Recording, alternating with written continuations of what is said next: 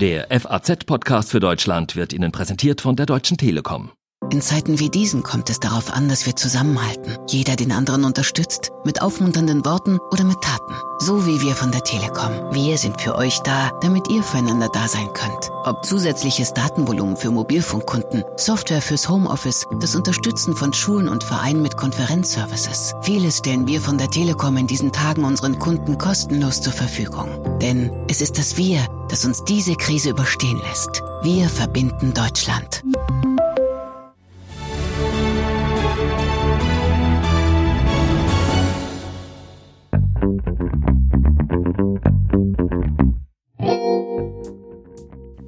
Infektionsketten nachverfolgen und stoppen. Das ist entscheidend im Umgang mit der Corona-Pandemie. Seit Wochen diskutiert Deutschland über eine Tracing-App.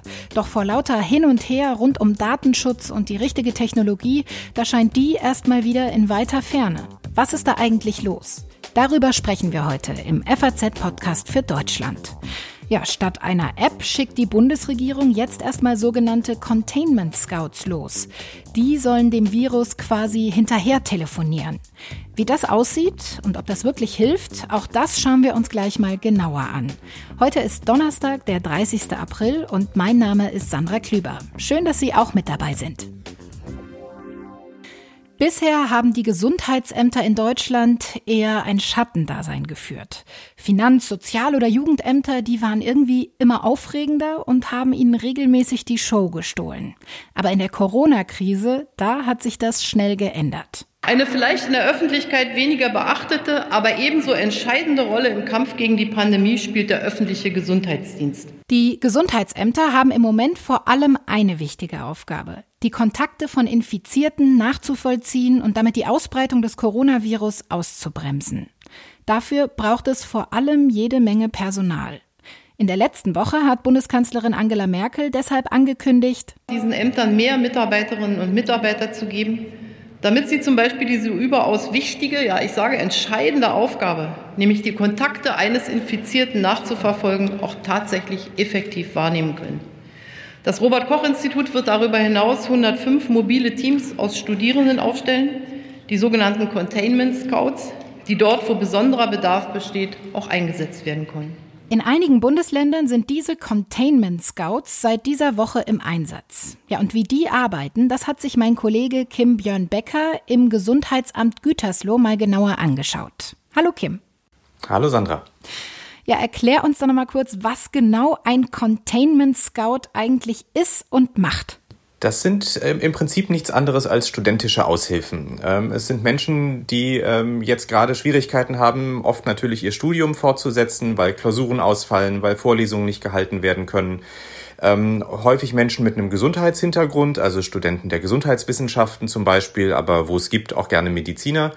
Und die werden in den Gesundheitsämtern eingesetzt, um dort ähm, mit Infizierten zu telefonieren, ihren Status abzufragen und zu ermitteln, mit welchen Personen diese Menschen Kontakt hatten. Die Unis, die sind alle geschlossen, also richtig schwierig genug, Freiwillige zu finden, war es wahrscheinlich nicht, oder? Nein, gar nicht. Äh, die Ausschreibung des Bundes lief etwa ein Wochenende. Man wollte ungefähr 500 Personen rekrutieren und an diesem Wochenende hatten sich ganze 11.000 gemeldet. Also deutlich mehr, als man braucht. 11.000 Bewerbungen auf 500 Stellen. Genau. Okay.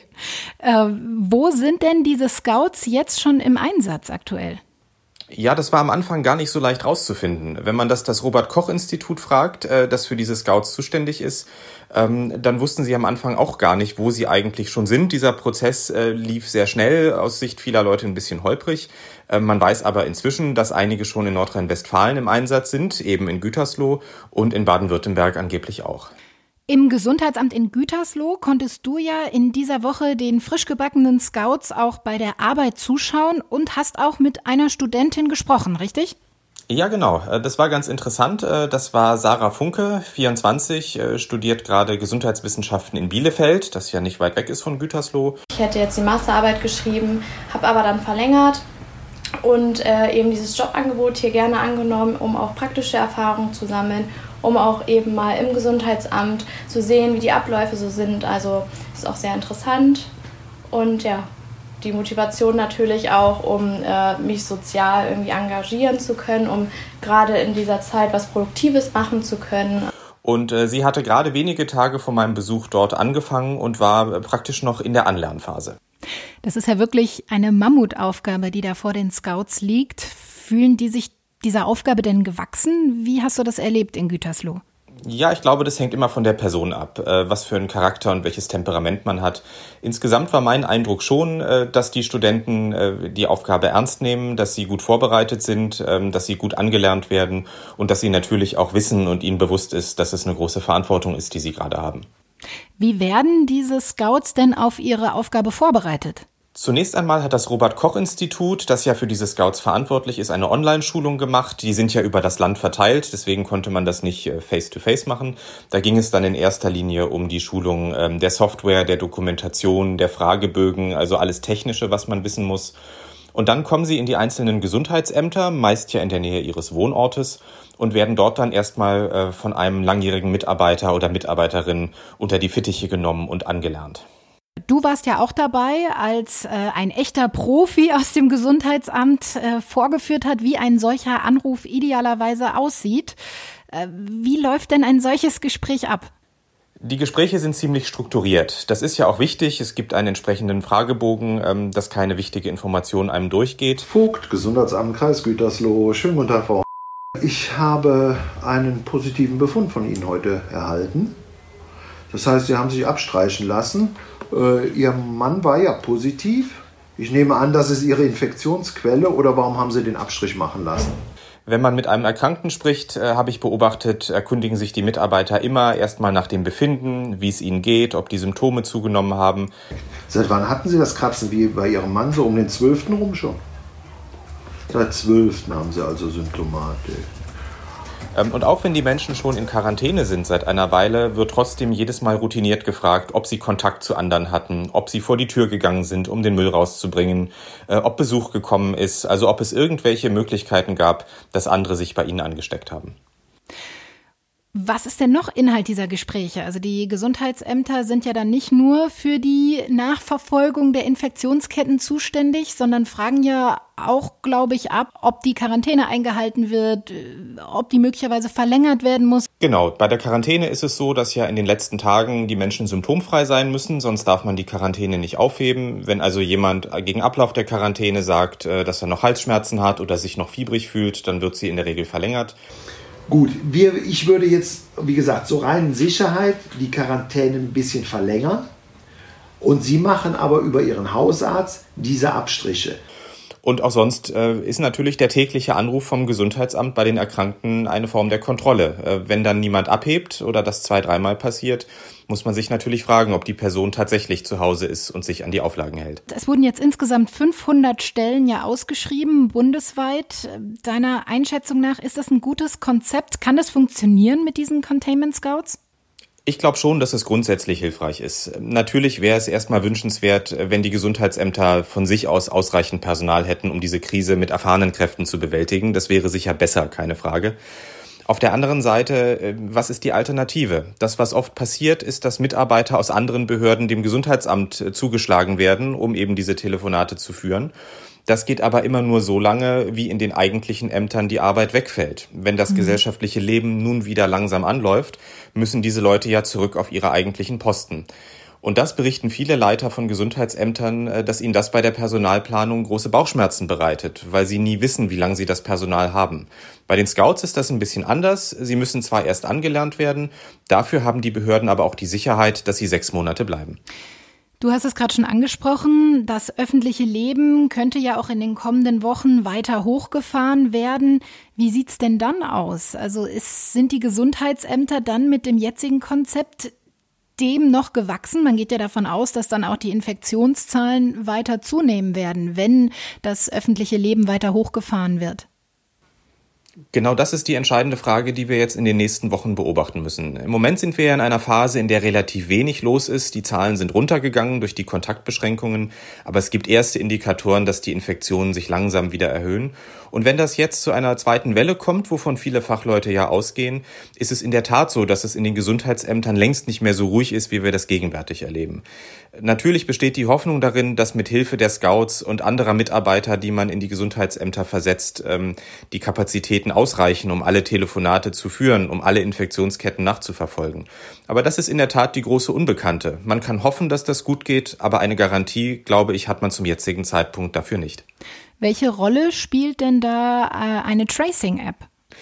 Das scheint mir ein sehr, sehr hilfreiches Mittel zu sein. Man muss sich ja vorstellen, wenn es darum geht, Kontakte nachzuverfolgen, heißt das für die Mitarbeiter des Gesundheitsamts wahnsinnig viel Recherchearbeit. Sie müssen viel telefonieren, müssen sich Nummern aufschreiben, Namen aufschreiben, dann sind Leute nicht zu Hause. Also das ist unglaublich aufwendig und kleinteilig. Also es wirkt ja etwas antiquarisch auch tatsächlich, ne, in einer digitalisierten Welt. Ja, schon so ein bisschen alte Bundesrepublik. Ne? Es ist so wie, als wenn man irgendwie das Fax schickt, um einen Befund zu übermitteln. Das ist ja, eben total. alte, alte Recherchetechnik. Ähm, die App könnte das äh, zumindest ein Stück weit äh, modernisieren und beschleunigen. Ähm, wenn der Datenaustausch funktionieren sollte, hätten die Gesundheitsämter im Idealfall relativ automatisch Listen von Personen, mit denen die Infizierten Kontakt hatten und hätten damit natürlich einen ganz großen Zeit- und Effizienzgewinn, vorausgesetzt es funktioniert alles. Vielen Dank, Kim.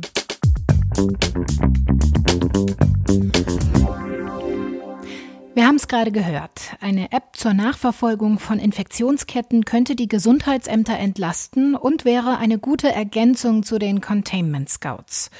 Rund um eine solche App gab es in den letzten Wochen viele Diskussionen, vor allem um die Frage, ob die Daten zentral oder dezentral gespeichert werden.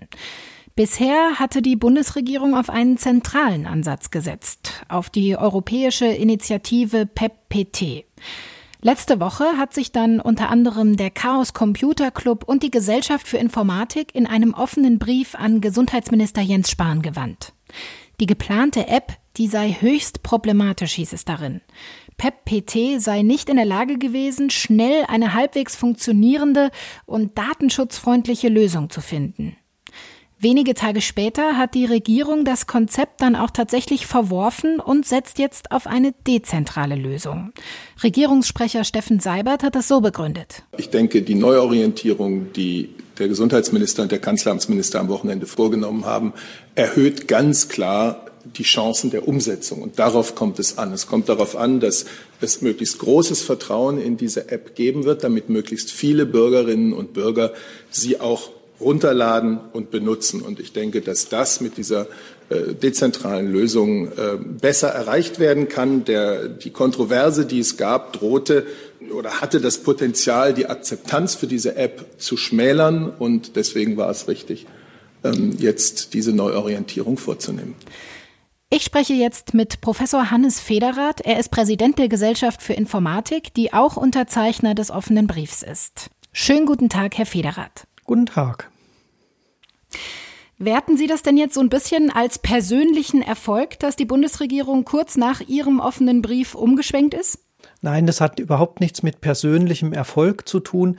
Wir sind ja eine Fachgesellschaft und als Informatikerinnen und Informatiker natürlich daran interessiert, dass der Einsatz von äh, Programmen und Daten eben auch sachgerecht passiert und die dezentrale Lösung ist mit Sicherheit hier die bessere, denn es werden eben zentral keine verkettbaren Daten gespeichert, sondern das passiert dann eben alles auf den Mobiltelefonen der Nutzerinnen und Nutzer.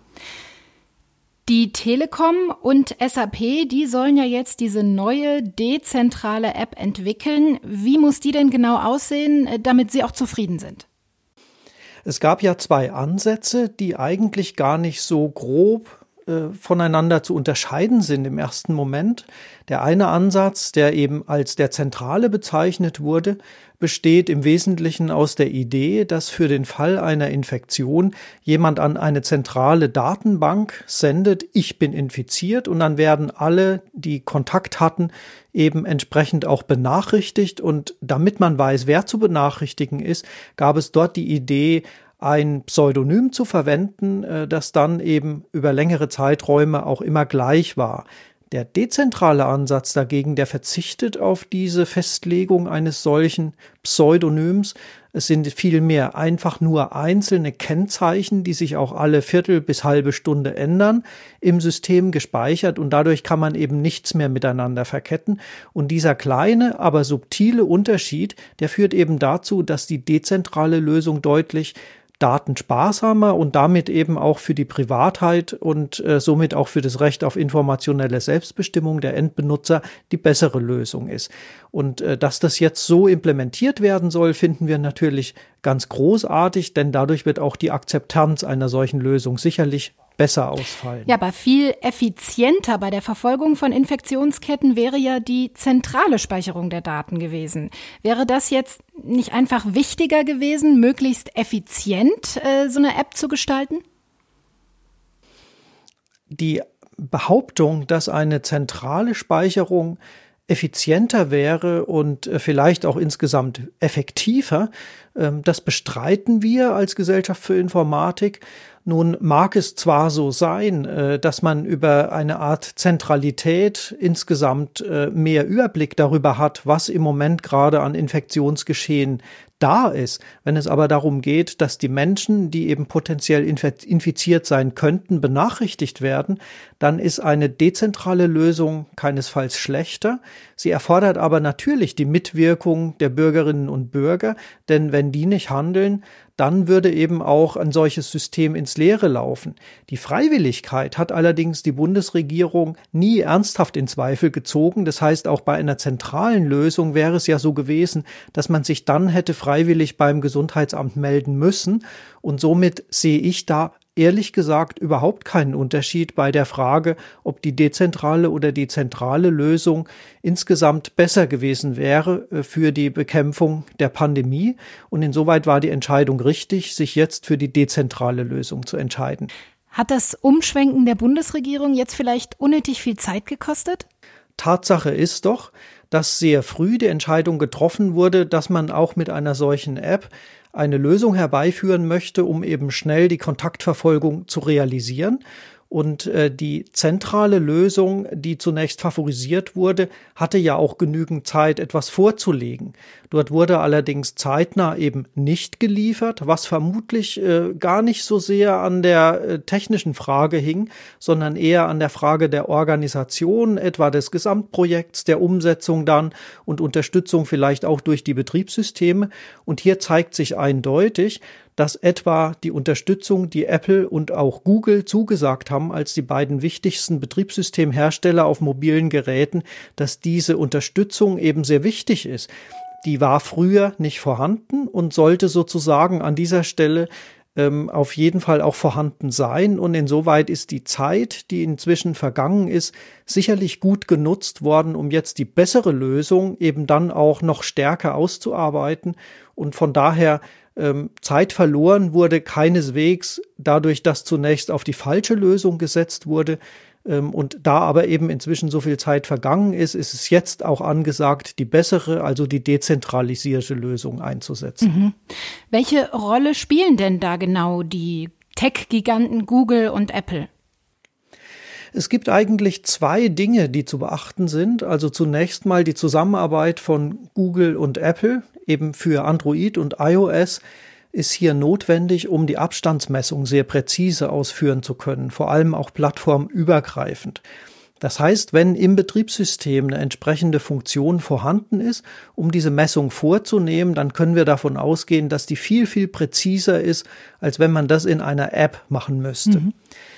Der zweite Aspekt in dem Zusammenhang betrifft nur iOS.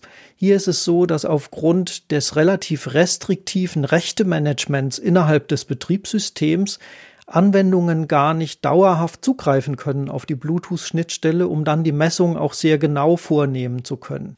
Das heißt, diese App funktioniert auch nur, wenn Apple zum Beispiel mitspielt.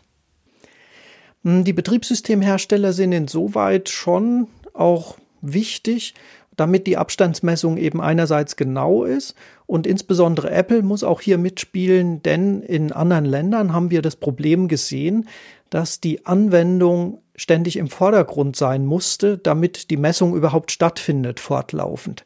Das hat zu tun mit dem Rechtemanagement in iOS, das sehr restriktiv ist und damit eben auch die Nutzer schützt, etwa vor Beobachtung, vor Profilierung und Tracking in anderen Kontexten. Hier ist aber genau das erwünscht und deswegen ist eine solche Betriebssystemunterstützung sehr, sehr förderlich dafür, dass die App auch zuverlässig funktioniert. Dies ist aber ein Spezifikum von iOS und somit ist es auch gut, dass Apple erklärt hat, dass sie eben genau diese Kontaktverfolgung auch mit unterstützen wird im Betriebssystem. Eigentlich sollte es die Tracing-App in Deutschland ja schon seit ein paar Wochen geben. Wie lange müssen wir Ihrer Einschätzung nach denn jetzt noch darauf warten, dass sie tatsächlich auch auf dem Markt verfügbar ist? Äh, PEPPT hatte vielleicht zwei äh, Wochen Vorsprung. Das ist der zentrale Ansatz. Und ähm, leider wurde die Zeit eben hier nicht genutzt. Zwischenzeitlich ist man dann umgeschwenkt jetzt auf den dezentralen Ansatz und äh, dort ist auch erklärt worden von Apple und Google, dass man den Ansatz mit unterstützen wird. Äh, es gibt wohl die Ankündigung, äh, morgen oder in den nächsten Tagen auch die erste Schnittstelle, die das Betriebssystem implementiert, auch freizugeben, sodass also Entwickler schon wissen, worauf sie sich stützen können. Und von da an kann man sagen, sind sicherlich noch ein, eine Woche, anderthalb Wochen notwendig, damit es gut integriert wird. Das heißt, ich rechne frühestens mit einer App ab Mitte Mai. Und wenn man dann auch noch berücksichtigt, dass eine solche App natürlich auch untersucht sein sollte von einem Datenschutzbeauftragten und auch vom Bundesamt für die Sicherheit in der Informationstechnik vergehen vielleicht noch mal weitere zwei Wochen, so dass wir vielleicht Ende Mai eine solche App haben dürften. Das heißt, ein bisschen müssen wir uns noch gedulden. Vielen Dank, Professor Hannes Federath, dem Präsidenten der Gesellschaft für Informatik. Gerne.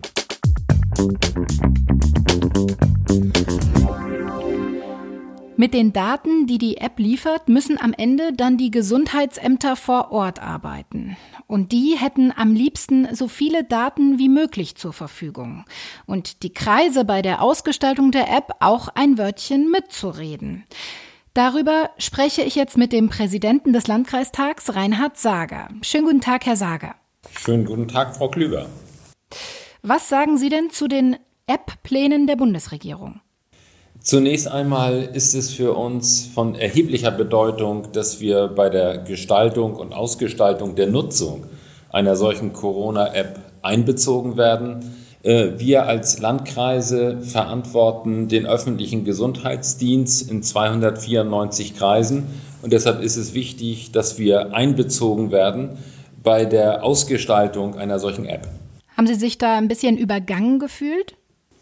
Wir haben uns an die Bundesregierung gewandt und der Kanzleramtsminister und auch der Bundesgesundheitsminister haben uns jetzt äh, natürlich zugesichert, äh, dass dies äh, auch aus ihrer Sicht wichtig ist. Und wir sind des Weiteren mit dem Bundesgesundheitsminister Jens Spahn auch in einem Kontakt. Diese App ist ja umso effektiver, je mehr Menschen sie nutzen. Deshalb ist es ja auch wichtig, dass die Akzeptanz bei den Menschen möglichst groß ist für diese App. Deshalb soll natürlich diese App auch so datensparsam wie möglich sein.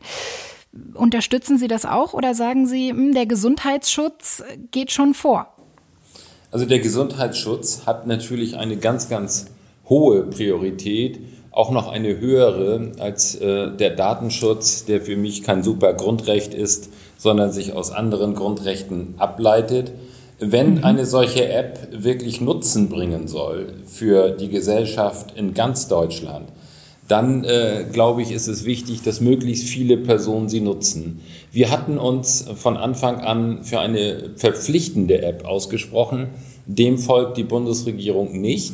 Äh, sie ist für eine freiwillige Lösung. Den äh, Streit darüber sollte man nicht fortführen.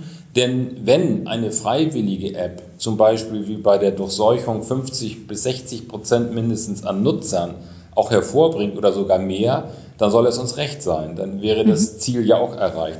Und ist das Ihrer Einschätzung nach realistisch, dass so viele Menschen sich die App dann auch freiwillig runterladen? Das ist die große Frage für die nächste Zeit. Äh, wir müssen äh, den Menschen sagen, äh, wo die Vorteile liegen, dass eben eine solche App schneller die betroffenen Personenkreise informieren könnte. Das wäre ja der Hauptsinn und Zweck einer solchen App. Indem man bei einem entsprechenden Code auf seinem Handy sehen kann, oh, da war etwas, ich sollte mich mit der Behörde in Verbindung setzen, für mich wäre jetzt ein Test angezeigt. Das wäre der, der wesentliche Nutzen. Ein anderer könnte meines Erachtens die Nutzung der App auch beschleunigen, Frau Klüver, wenn wir daran denken, dass wir ja zu weiteren Lockerungen des gesellschaftlichen und wirtschaftlichen Lebens kommen mhm. müssen.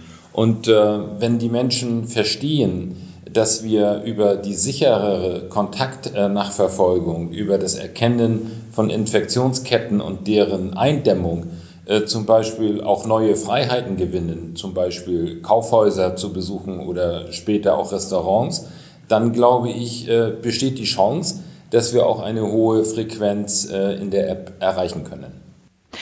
Solange es die App noch nicht gibt, setzen die Gesundheitsämter ja im Moment auf Containment Scouts. Über deren Arbeit haben wir am Anfang des Podcasts ja auch schon ausführlich gesprochen.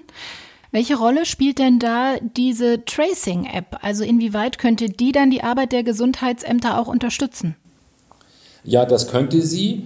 Äh, wenn man unseren Ideen und Vorschlägen äh, folgen würde, so dass wirklich äh, auch ein Mehrwert für die Gesundheitsämter in der Weise herauskäme, dass wir wirklich auch die Personen kennten, die betroffen sind. Das soll jetzt so nicht vorgesehen sein, auch aus Datenschutzgründen. Hier würde ich nochmal sagen, jetzt müssen wir alles mühsam sozusagen nachermitteln und zusammenklauben in den Gesundheitsämtern aber nichtsdestotrotz sind Sie dann trotzdem froh, wenn die App dann da ist. Immerhin haben Sie dann Daten zur Verfügung, wenn auch nicht solche weitreichenden, wie Sie sie sich wünschen würden. Es wäre fahrlässig, wenn wir auf zusätzliche technologische Möglichkeiten wie eine Tracing-App nicht zurückgreifen würden. Äh, deshalb ist es auch nicht sinnhaft, äh, dass sich Bund, Länder und Kommunen dort länger drüber strittig in der Öffentlichkeit unterhalten, sondern dass wir es anpacken und dass wir versuchen, wirklich den Mehrwert für die Menschen vor Ort aus einer solchen App auch zu generieren. Darauf kommt es meines Erachtens entscheidend an. Das heißt, Sie freuen sich drauf, wenn es die App dann gibt. Ja, ganz sicher und äh, wir sind daran interessiert.